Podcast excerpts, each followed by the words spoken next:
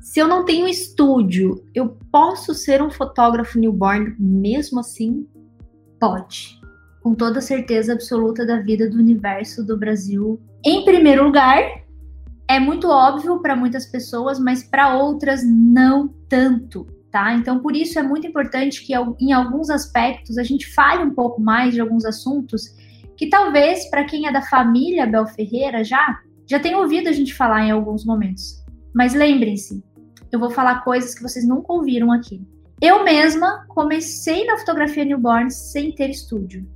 Eu comecei indo atender na casa dos clientes. Então, e a gente passou por diversas fases nesse período de início, inclusive no nosso início, a gente tinha como meta ter um estúdio, mas não necessariamente iniciamos com um estúdio. Isso por diversas razões, né? Primeiro, porque a gente não tinha estrutura financeira para isso. A gente começou sem nada, assim como muitos de vocês que estão nos assistindo. A gente não tinha dinheiro para investir, então a gente priorizou que antes de ter um estúdio, antes mesmo de ter um estúdio, a gente começou a priorizar o nosso desenvolvimento como profissional, nosso conhecimento, os cursos para a gente fazer e tudo que a gente pudesse investir em conhecimento para aplicar isso na nossa fotografia, para a gente acabava sendo mais importante do que ter estúdio. Porém, o estúdio ele não era algo que não era importante para nós. Ele simplesmente não era prioridade naquele momento. Ele estava na, na nossa lista de metas e objetivos, e por um ano a gente atendeu exclusivamente na casa do cliente. E ainda por cima, até hoje, eu atendo na casa do cliente. Em algum momento a gente vai explicar melhor sobre, sobre essa questão. Mas é só para entender que, assim, não é um estúdio que vai fazer de você um fotógrafo bom ou ruim o estúdio não tem um peso significativo aí nesse ponto. Ou não é o estúdio que vai ser determinante se o seu negócio vai dar certo ou não, se você vai conseguir ser um fotógrafo bem sucedido ou não, ou que vai impedir a evolução do seu trabalho de Exato. forma alguma. Exatamente. Então, é, tem algumas coisas que a gente precisa compreender, né? É, quando, quando a gente está iniciando na fotografia newborn, qual que é o, o grande peso para uh, a maioria dos fotógrafos que estão começando. Saber o que investir primeiro, saber de que forma começa, tem toda aquela insegurança da questão de ter estúdio, não ter estúdio. E aí você começa a ver os grandes players do mercado, né? O que são os grandes players do mercado? São as pessoas que às vezes você segue como re referência, aquela pessoa que, nossa, é o meu ídolo, ou que eu sigo, ou que eu quero ser igual, e aquele ser humano tem um puta de um estúdio, tem uma coisa que parece que nunca vai ser possível chegar lá. Quando eu comparo o palco do outro com os meus bastidores, a tendência é eu ficar frustrado e desanimado.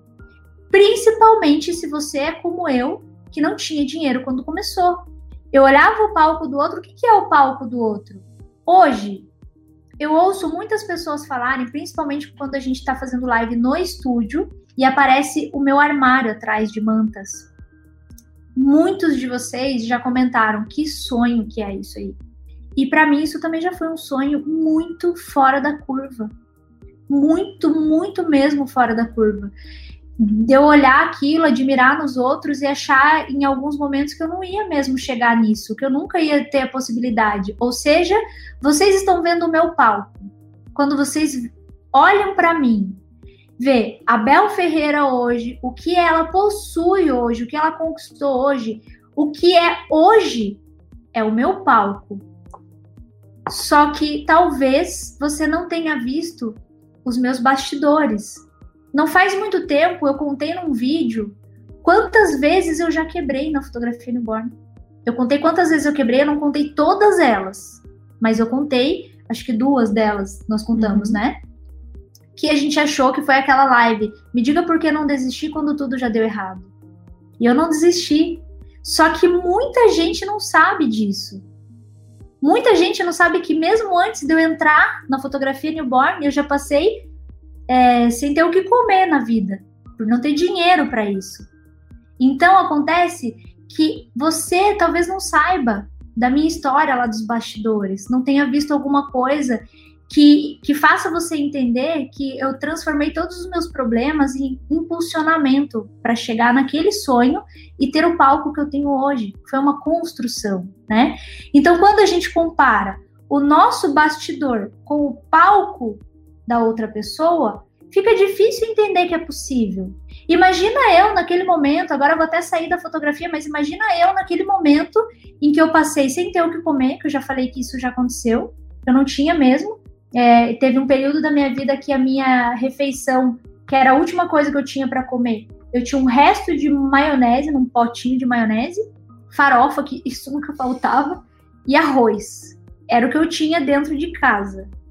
E aí eu cozinhei um pouco de arroz, joguei dentro desse negócio de maionese, joguei farofa, misturei e comi dentro do potinho de maionese. Então, você acha que nesse momento era possível olhar para alguma referência minha, eu não falo nem de fotografia agora, porque nesse momento eu não estava na fotografia, mas você acha que nesse momento era possível olhar para um grande player ou uma pessoa que era muito bem sucedida e pensar que eu, que eu podia estar tá lá? Quantos anos você tinha quando aconteceu isso? 17, eu acho. 17 anos? Morava sozinha, tava ferrada da vida. Mas enfim, eu já falei, né, que eu não sou o que aconteceu comigo. As coisas que aconteceram comigo foram de algum modo me fortalecendo para que eu chegasse até aqui. E tudo foi importante na minha vida, inclusive esse momento. Ele foi muito importante para que eu valorizasse coisas que talvez eu não valorizaria. Entender que todas as coisas têm um lado bom é importante. E o mesmo foi com esse período de um ano que a gente atendeu na casa do cliente. Então a gente tem que começar a perceber isso. É possível tudo na nossa vida. E eu não disse que é fácil. Nunca cheguei aqui na frente de vocês e falei, isso é fácil. Tem coisa que até é, mas depende do nível de consciência também, né? Mas tudo é possível. Então, a primeira coisa que você tem que começar a imaginar é que existem sim pessoas como você que conquistam o que querem. Eu sou como você. E eu consegui conquistar tudo aquilo que eu sonhava. E ainda sonho cada vez mais. Quanto mais eu chego perto daquilo que eu quero, mais eu busco mais coisas. Mas eu também não busco isso com egoísmo. Vocês percebem que à medida que eu cresço, eu também compartilho isso? Porque eu queria ter isso. Quantas vezes eu falei, quando a gente está conversando, que eu falo para você, né? Quantas vezes uma, uma simples informação da vida, de que pode mudar a vida de uma pessoa, me fez falta? E a pessoa podia ter me falado em algum momento da vida, faça isso, é uma frase. E aquilo podia ter mudado a minha vida, né? Então eu, eu comecei, a partir do momento em que eu vesti, coloquei o meu chapéu de pessoa bem-sucedida que compartilha, eu consigo impactar outras pessoas para chegar cada vez mais próximo daquilo que elas querem, para incentivar também. Então, isso também passou a ser uma missão na minha vida. Mas é claro que não é tão simples quanto parece porque a gente tem sempre o outro lado, só que eu escolho para que lado eu quero olhar. Eu quero olhar para o lado bom ou eu quero olhar para o lado ruim do que eu estou fazendo, do que eu me propus a fazer. É sempre assim, gente. Não vai dar para agradar todo mundo. Isso é impossível. Então, voltando à questão do estúdio, sim, é possível você ser um fotógrafo e você ter e, um. E como, e como foi para você ser um fotógrafa que não tinha estúdio? Porque, assim, no começo, as bem as primeiras sessões newborn, eu fui ajudar a Bel. Só que era aquela assistente que só carregava as coisas e ficava olhando, assim, não encostava muito no bebê. Depois disso, a irmã da Bel passou a ser assistente dela durante as sessões e eu ficava em casa e quando a Bel chegava, trazia as fotos, eu ia editar, fazia outras coisas que não era ser assistente. E aí, como foi para você esse período? Cara, ó, eu vou ser bem sincera com vocês, tá? É, o começo para mim foi muito difícil, mas não foi porque eu não tinha estúdio, foi mais porque eu não tinha conhecimento mesmo. Porque hoje, quando eu preciso fazer sessão na casa do cliente, e, e isso acontece em algumas situações, eu vou explicar, eu não faço em Curitiba. Eu faço quando é fora de Curitiba. É muito simples, a gente leva o mesmo tempo, inclusive, o mesmo tempo que leva no estúdio. Mesmo somando o tempo de descarregar carro, montar, desmontar. Só quando é uma viagem muito longa, que daí se a gente soma o tempo de viagem que não.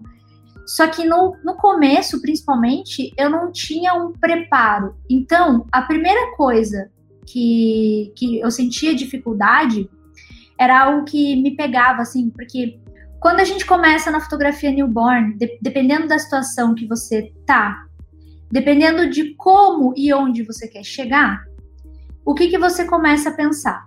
No meu caso, eu ia na casa do cliente e para chegar lá, eu queria atender clientes que pagassem. Na época, a gente cobrava mil reais. Eu queria atender clientes que pagassem mil reais. Só que eu morava num bairro afastado barraco de favela que a gente apelidou carinhosamente a casa. Uma casa muito pequena do lado da favela, num bairro bem afastado em Curitiba. Afastado que eu digo porque era longe de tudo. Só era perto dos, dos bairros em volta ali, né? Era mais na periferia. Então, e nada, nada de errado com isso. Tem um monte de fotógrafo que eu conheço, Rio, São Paulo, que moram em bairros de, de periferia e tem seu estúdio ou não, né, também.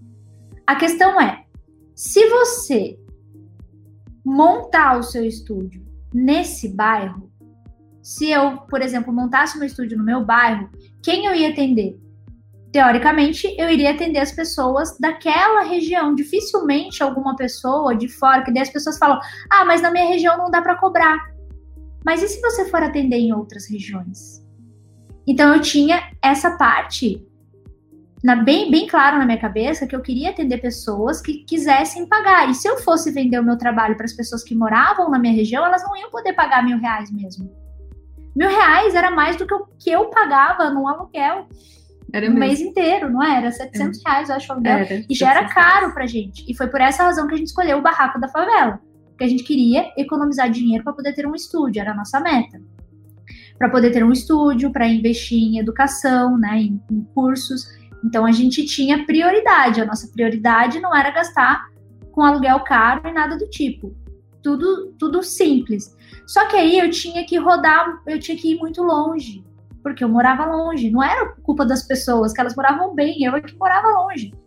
Então, às vezes eu levava uma hora de trânsito, dependendo do lugar, até duas horas, dependendo do horário que eu ia. Então, e aí do horário que eu marcava, eu tinha medo de me atrasar, então eu saía muito antes. Essas foram as maiores dificuldades que eu tive. Além disso, eu não tinha um planejamento no início. E isso começava desde o momento em que eu ia escolher as coisas para levar na casa do cliente. Só quem está começando agora a trabalhar na casa do cliente sabe a dificuldade que é. Quer dizer, nos dias de hoje está mais fácil, porque até a gente já tem vídeo que ajuda a arrumar a mala.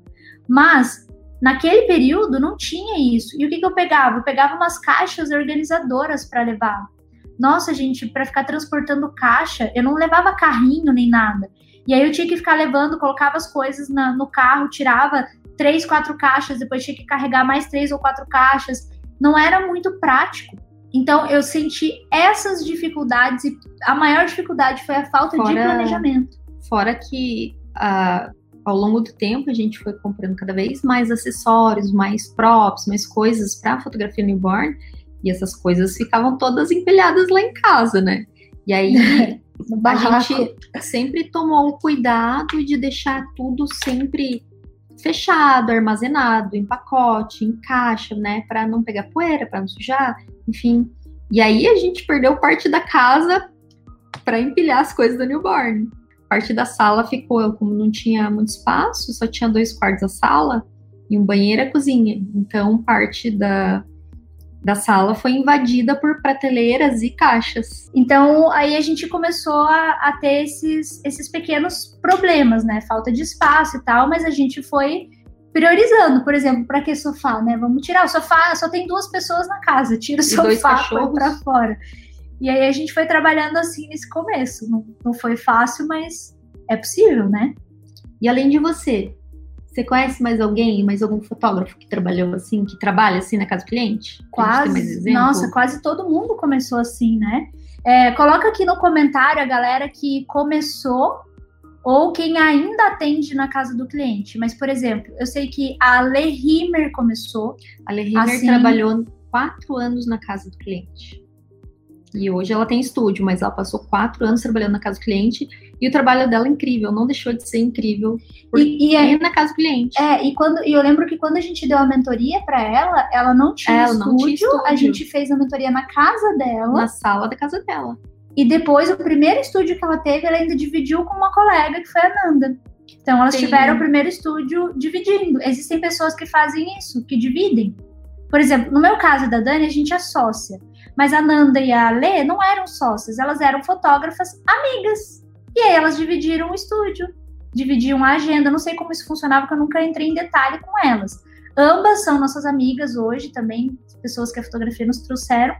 Mas eu não lembro como é que era a logística, mas funcionava assim, dividia todos os custos da sala, cada um atendia o seu cliente separadamente, não era tipo, não estamos trabalhando juntas, somos duas, duas empresas usando o mesmo espaço. Isso é sensacional, gente, é incrível. Quem mais que trabalha na casa do competiam. cliente, que você sabe? A Mari Siqueira trabalha até hoje.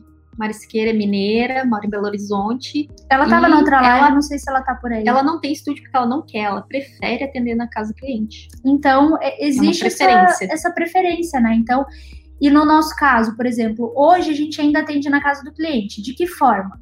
Quando é fora de Curitiba, ou num caso excepcional, enquanto a gente estava em obra, quando a gente mudou de estúdio, a última vez que a gente mudou de estúdio, a gente estava fora de. ficou meio que fora do prazo, né? A, a obra atrasou um pouco a nossa ideia de voltar com o estúdio. E aí a gente tinha a sessão marcada, porque estava previsto que ia ficar tudo bem, tinha a sessão marcada.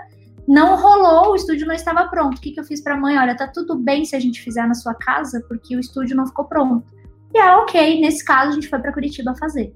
Mas foi nesse caso especificamente. Senão, eu não faço aqui em Curitiba na casa do cliente.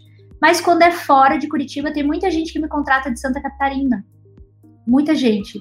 Não, não tanto assim, né? Antes era muito mais do que agora era sempre. antes a gente ia direto pra lá. Antes que eu digo, tipo, há anos no começo, porque a gente divulgava muito pra lá também e pegava, clientes pagavam muito mais no deslocamento do que no próprio, na própria sessão, muitas vezes. E esses clientes que nos davam comida, inclusive, né?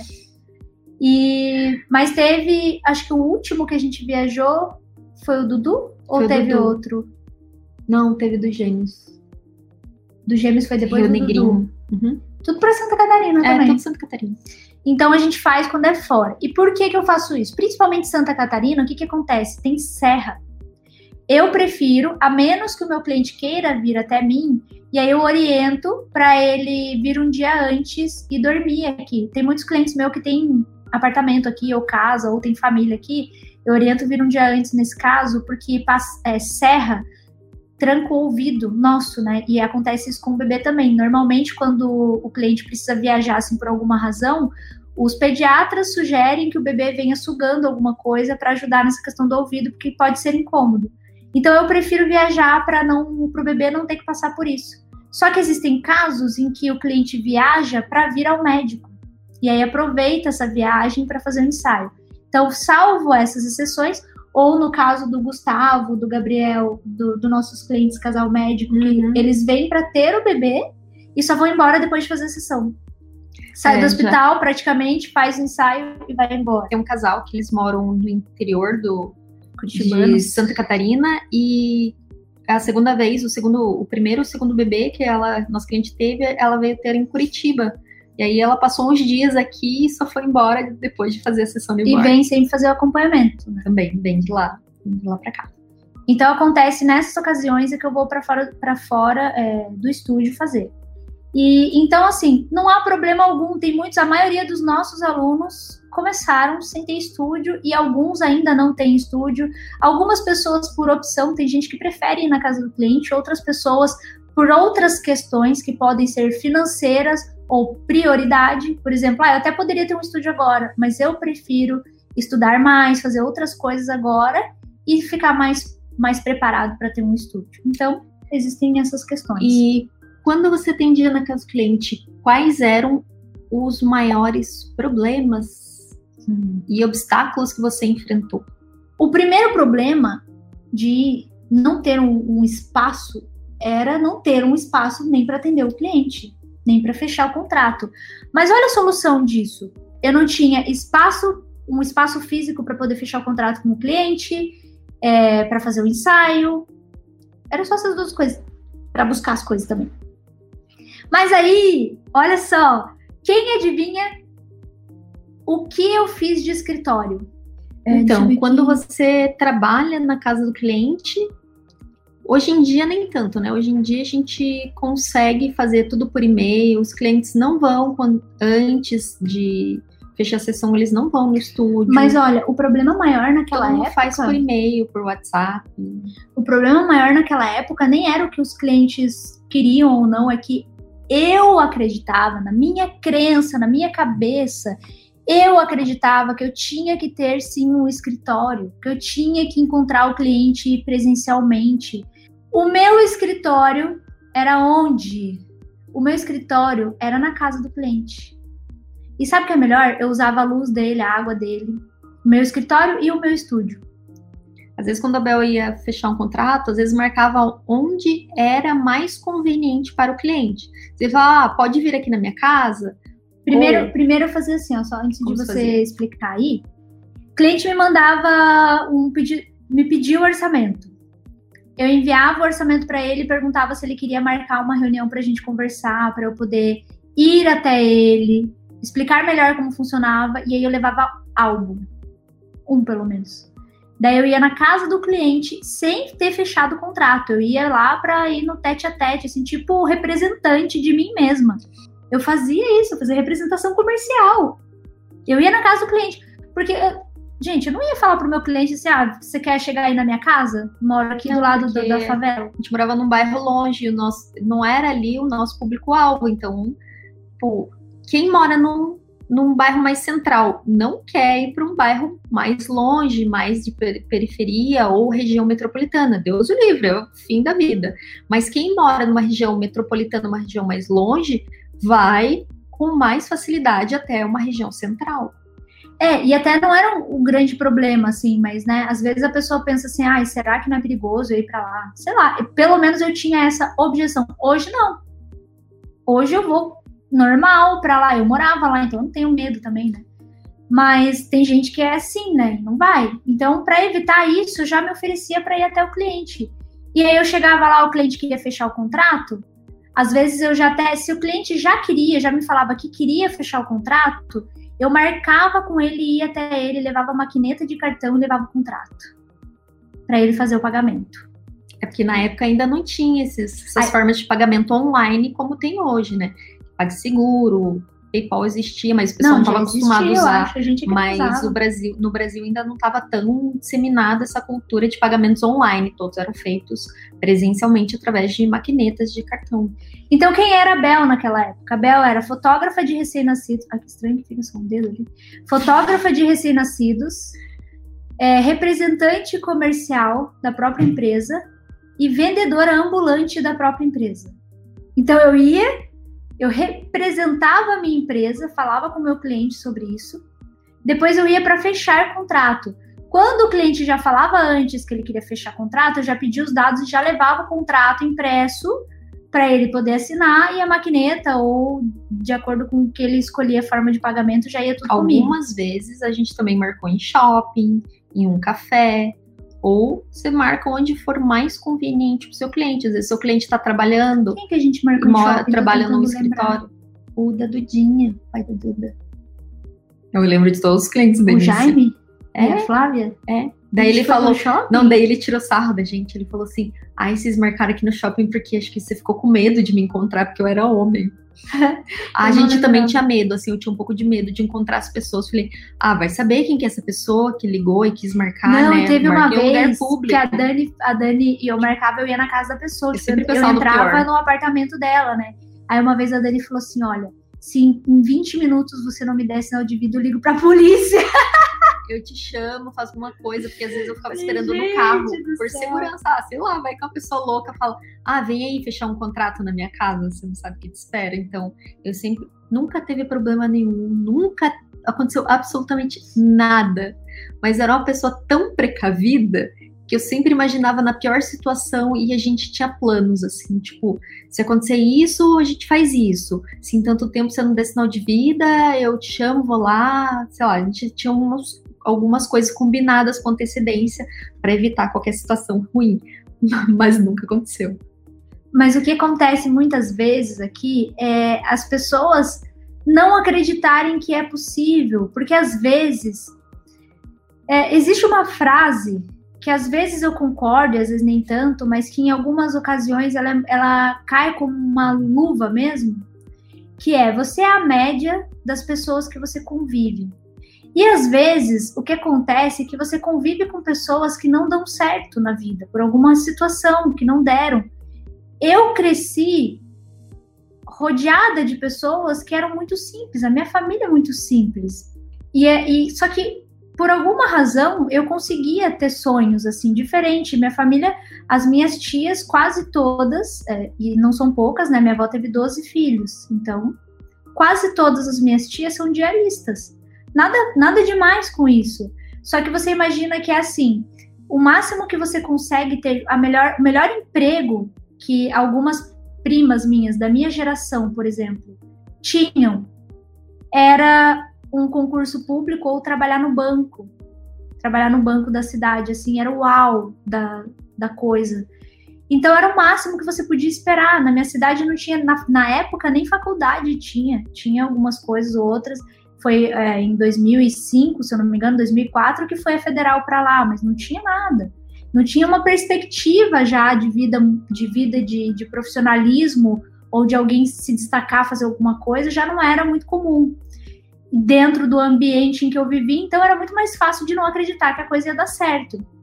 À medida que eu fui crescendo, eu continuei desde a minha infância até a minha adolescência convivendo com pessoas assim.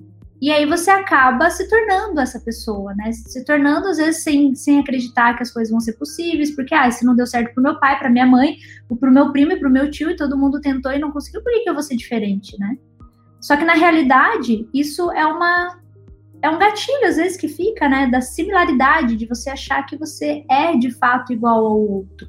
Por isso que, para uma pessoa que tem uma condição financeira melhor, que vem de uma família uh, que, que tem mais condições financeiras, para essa pessoa é mais natural ela acreditar que ela vai ter sucesso na vida, que ela vai ter uma renda maior, que ela vai fazer alguma coisa. E para uma pessoa que tem uma família, vem de uma origem mais simples, que as pessoas têm trabalhos mais simples, ou que em algum momento quebraram e não conseguiram se recuperar, essa perspectiva de ter sucesso na vida e de conquistar fica mais limitada, porque você tem crenças limitantes, porque todo mundo que está à sua volta teve uma situação ruim ou não cresceu muito. Então você não consegue pensar muito além, não consegue se imaginar fora disso.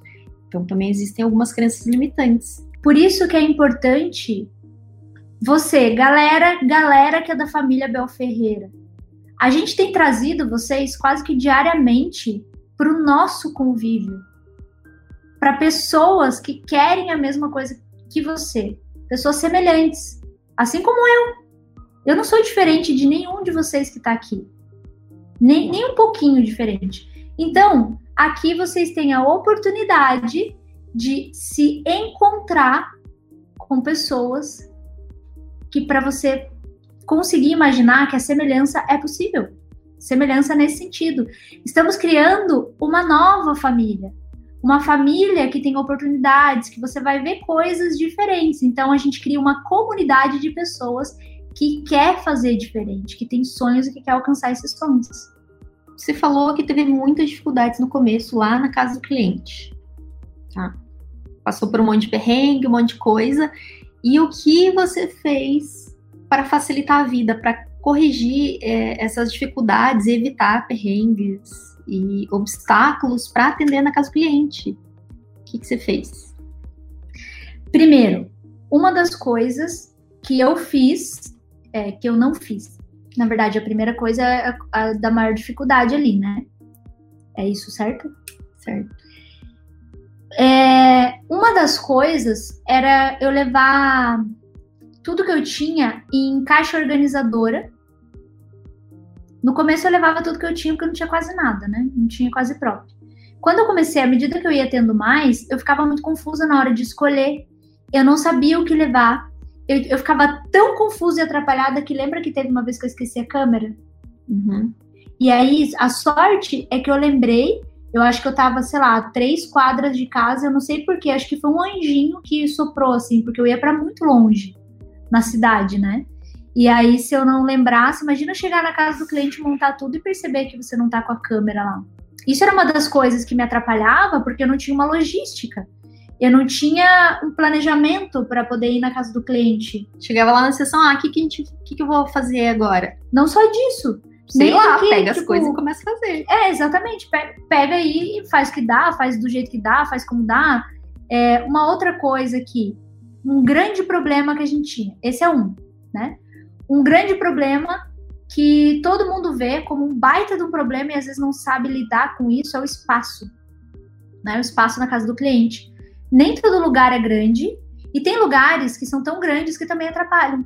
Existem as duas verdades aqui. Porque eu já fiz é, sessão newborn na época em mansão de Alphaville, que o pé direito era tão alto que não aquecia nunca. Que não aquecia. E aí você tinha que escolher um lugar menor da casa para poder fazer o ensaio. A outra questão é, é, às vezes nem é tão grande, mas é uma casa mais fria, ou é, ou é muito quente, ou o espaço não é muito adequado. Existem várias situações. Não é só um espaço pequeno, mas eu vou colocar como espaço pequeno porque na maioria das vezes é um espaço muito pequeno que limita o fotógrafo. É um apartamento muito pequeno. E, gente, se eu tivesse tido essa sacada antes, eu teria filmado o nosso ensaio do Japão. Verdade. A gente fez um ensaio em Tóquio e vocês imaginam foi 2016, que né? foi em 2016. Vocês imaginam que no Japão os espaços são muito limitados. Não importa se você é rico ou pobre, sua condição social, a sua casa sempre vai ser pequena. E foi extremamente apertado o lugar. Tipo... Só para vocês terem ideia, a lavanderia ficava no banheiro. Gente, lá é integrado de uma forma incrível. É incrível a logística das coisas, mas o espaço é extremamente apertado. A gente chegou lá e falou: Meu Deus, como é que vai fazer essa sessão aqui? É, o fundo fotográfico, o pequeno, o menor que a gente tinha. Aquele fundo de tecido que coloca no chão. É, ficava ficava faltando espaço para esticar o menor, que era de um e meio por um e meio. Falta, faltava espaço para esticar o menor fundo. E a gente fez um ensaio assim, e foi normal. E aí foi a partir daquele momento que a gente entendeu que não existe desculpa. Que você consegue sim, se você olhar para aquele espaço, pensar nele, não como um obstáculo, pensa na solução. Lembra que o problema é a solução? O problema é a solução. Então, qual é a solução que eu tenho para esse espaço aqui? A solução vai ser eu colocar o meu puff em cima do sofá, porque eu não vou ter outro espaço para isso, então vamos usar o sofá. Se der para arrastar um pouco do lugar, arrasta. Se não der, tá tudo bem. O meu fundo, o único espaço que eu tenho para colocar é aqui. Tá, eu não tenho espaço suficiente. Como é que eu vou fazer? Eu vou fazer a minha foto e a pose pensada de forma que eu consiga reduzir esse espaço em um metro aproximadamente, então é possível. Faço foto mais de cima, ou se eu for fazer, se eu quiser fazer uma foto mais de frente no prop, e conseguimos. E eu fiquei na frente da, da, da luz que estava vindo, assim. Então, o que, que a gente tem que pensar? Esse é um problema, mas existe solução para esse problema. E nessa época eu usava 50 milímetros. Não usava 35, porque a 35 ajuda muito nessa situação. Porque eu, a, mas eu além de 35 milímetros numa câmera full frame, ela fica grande angular. Então ela consegue pegar. Você consegue ficar mais consegue próximo. Ficar mais próximo. Isso e a 50 você tem que ficar um pouquinho mais afastada. Mas ok, conseguimos fazer. Não, não foi um, um, o, o problema não precisa ser visto como um problema. O problema precisa ser visto como solução. Não adianta você chegar lá e falar, meu Deus, não dá para fazer, vou embora. Você tem que chegar lá, olhar e falar: eu tenho um grande de um problema, qual é a solução para ele? Tá? Se vira e acha a solução. É, eu quero. E outra coisa que ajudou, isso eu acho, uh, que ajudou a gente na hora de fazer a sessão na casa do cliente. Um, assim, que a gente ao longo do tempo percebeu, nossa, é isso que a gente tem que fazer para parar de ficar passando perrengue, para parar de esquecer coisa, para não levar coisa demais, porque assim, ao longo do tempo a gente percebeu que estava levando muita coisa para casa do cliente e não usava nenhum terço, levava um monte e não usava nenhum terço. Qual foi outra coisa que a gente implementou, assim, que a gente tivesse percebido no começo não tinha passado tanto perrengue? Foi hum, planejamento. Planejamento da sessão. Além de planejamento, uh, a gente criou um checklist. Na hora que a gente está montando a mala, escolhendo as coisas para levar na casa do cliente, a gente tem um checklist para ver se não esqueceu nenhum item e se não tá levando item a mais. Posso falar? Pode. É, esse apartamento do Japão foi o menor que a gente já usou? Sim. Porque você lembra menor. que a gente fez uma sessão no barraco? Sim, mas o barraco era maior do que. É porque a gente já tinha arrancado o sofá, eu acho, por isso que deu certo. Então, ó, é possível, sim. Eu, e foi o menor espaço. Eu não sei quantos metros tinha. Não sei, mas era bem pequenininho. E como que tem a, a corrigir, né? Agora, como que a gente fez para corrigir esses problemas? Primeiro, eu comecei a levar em mala. Eu aprendi isso com uma amiga nossa, Ana Monteiro. É, ela também era fotógrafa newborn. E aí um dia a gente viu a Ana com não, umas malas. Não, não é que foi assim, ó. Quando a gente já tinha o primeiro estúdio, teve uma vez que ela perguntou, ela não tinha estúdio, ela ia na casa do cliente. Uhum. E aí ela perguntou assim, meninas, eu precisava fazer um ensaio, posso usar o estúdio de vocês? E a gente falou, pode. Ela foi chegar para chegar antes do cliente, e ela chegou com mala, duas malas, se eu não me engano, assim, malas dessa de viagem grande, assim. E eu olhei e falei assim, cara, veio tudo na mala. Ela falou, ah, a gente mais fácil, carregar rodinha e tal, ao invés de ficar carregando um monte de, de caixa organizadora, e a gente já viajava, já tinha mala. Mesmo se você não viaja, não tem mala, a gente vale a pena ter uma mala para ficar levando na casa do cliente. E aí a gente começou a fazer dessa forma e foi sensacional. Claro que ela também não tinha exatamente a organização, mas ela socava tudo na mala e deu certo. E a gente começou a pensar: ah, então da mesma forma que eu levava na caixa, eu vou passar a levar na, mala.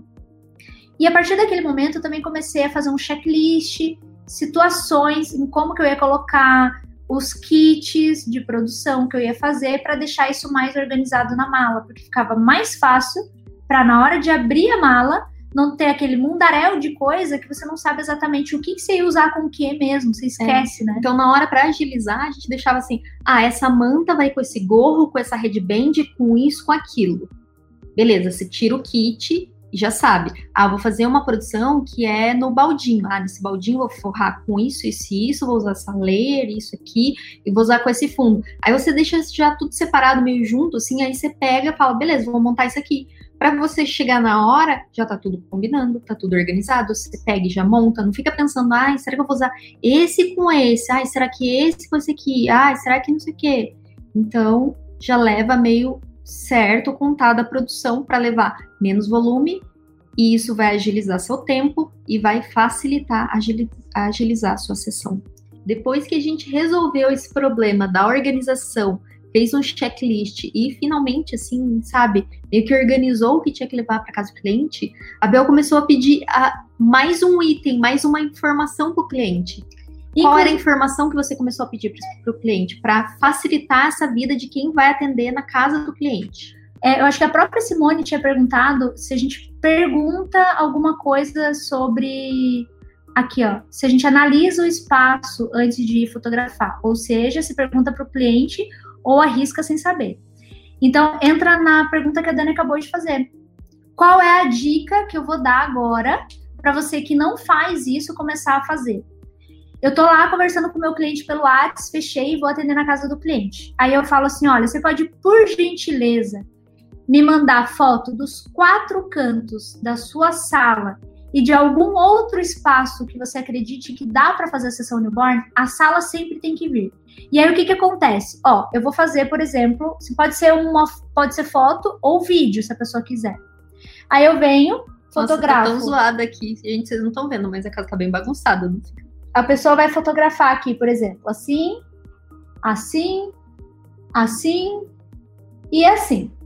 Tá, tá bem zoado aqui, mas dá pra, dá, vai dar pra ter ideia. Tipo, uma parede, um Aí pedaço... os clientes mandam bem assim, manda tipo até a parede. Por isso que às vezes eu prefiro que mande vídeo. Quando manda um vídeo, você consegue entender. Hum, eu tenho duas poltronas ali. Ali tem um espaço bem legal para fazer foto. Só que eu tenho um pequeno problema. Tem uma mesa de centro que vai me atrapalhar. Eu peço pro meu cliente o seguinte: olha, eu vou, eu escolhi ali a sala, já olhei como é mais ou menos, vi que o espaço dá. Só que eu preciso tirar a mesa de centro ou as poltronas do lugar. Daí, por que, que eu já aviso antes? Porque daí o cliente, ele já deixa isso preparado, o marido vai lá e ajeita isso. E ele vai decidir se para ele é mais fácil arrastar a mesa de centro ou a poltrona.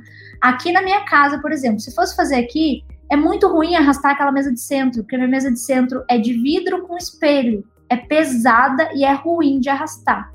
Então fica mais fácil eu arrastar as poltronas, que apesar de serem duas e serem grandes, elas são leves para arrastar. E aí, nesse caso, eu já deixo esse espaço pronto. Eu já entendi que aqui é o melhor lugar, porque eu tenho a luz natural, ou eu vou ter espaço para colocar a minha luz também.